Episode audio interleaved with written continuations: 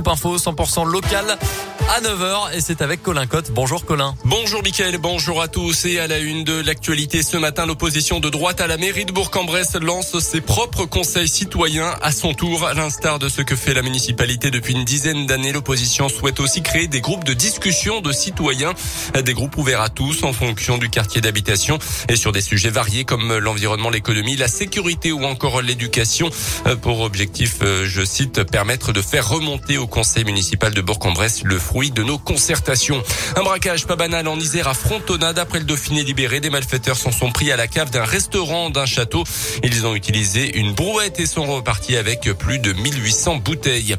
Ce policier de la Loire gravement blessé à la tête le 14 mai dans un guet-apens s'est vu remettre les insignes de chevalier dans l'ordre national du mérite par Gérald Darmanin, du ministre de l'Intérieur. Ce brigadier chef de 51 ans était intervenu avec un équipage de police dans un quartier sensible pour tapage nocturne. Sur place, la patrouille avait été prise à partie par une quinzaine de personnes. Les équipes du Don du à nouveau la sonnette d'alarme et notamment chez nous dans la région. Les stocks n'ont jamais été aussi bas depuis le début de la crise sanitaire. 80 000 poches de sang au niveau national contre le 100 000 minimum nécessaire en temps normal. Le risque de déprogrammer certaines opérations à l'hôpital est grand. Les besoins se font surtout sentir au niveau des groupes hauts et des résus négatifs. Euh, plusieurs collectes sont d'ailleurs prévues dans les prochains jours dans le département de l'Ain. Autre geste simple et solidaire, donner ses bouchons en plastique au lieu de finir à la poubelle puis brûler dans des incinérateurs. Ils peuvent servir à fabriquer des routes ou des boîtes. Il y a des collecteurs un petit peu partout dans la région, dans les écoles, les collèges, les mairies.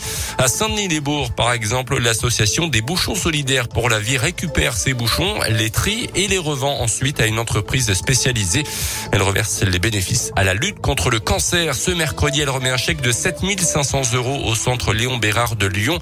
Des petits bouchons pour une grande cause. La présidente de l'association au jacket. Tout ce qui est euh, bouchons plastiques, donc ça va des bouchons d'eau, les bouteilles de lait, tout ce qui est shampoing, enfin tout ce qui sert à l'hygiène, tout ce qui sert aux produits aussi d'entretien.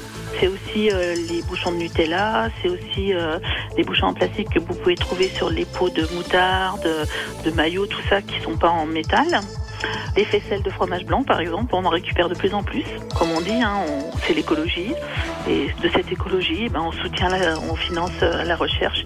Il faut savoir que la recherche pour les cancers pédiatriques, euh, c'est seulement 5% du budget euh, de la recherche globale. Hein. C'est vraiment minime. Et sur ce chèque de 7500 euros, tout ne vient pas des bouchons. Un peu plus de 2600 euros provient en effet du cross solidaire organisé par le collège de Brou à Bourg-en-Bresse. Dans le reste de l'actu des séances de psy remboursées dès l'âge de 3 ans, annonce d'Emmanuel Macron hier à l'occasion de la clôture des assises de la santé mentale. La Sécu prendra en charge ces séances sur prescription médicale à hauteur de 40 euros pour la première séance, 30 euros pour les suivantes.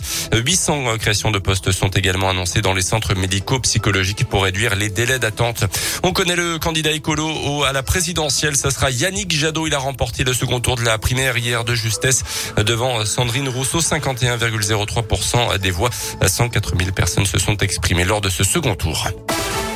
Le foot avec la victoire du PSG hier face à Manchester City en Ligue des Champions 2-0. Premier but de Messi sous le maillot parisien. Suivre ce soir Lille qui joue en Autriche à Salzbourg. Et puis Aya Nakamura bientôt sur Fortnite. C'est ce qu'a annoncé hier la maison de disques de la chanteuse. Elle sera donc la première artiste française à proposer une expérience interactive dans le célèbre jeu vidéo. Cet été, un avatar de l'américaine Ariana Grande interprétant quelques-uns de ses tubes avait été apparu tout un week-end sur le jeu. Les joueurs pouvaient choisir une option leur permettant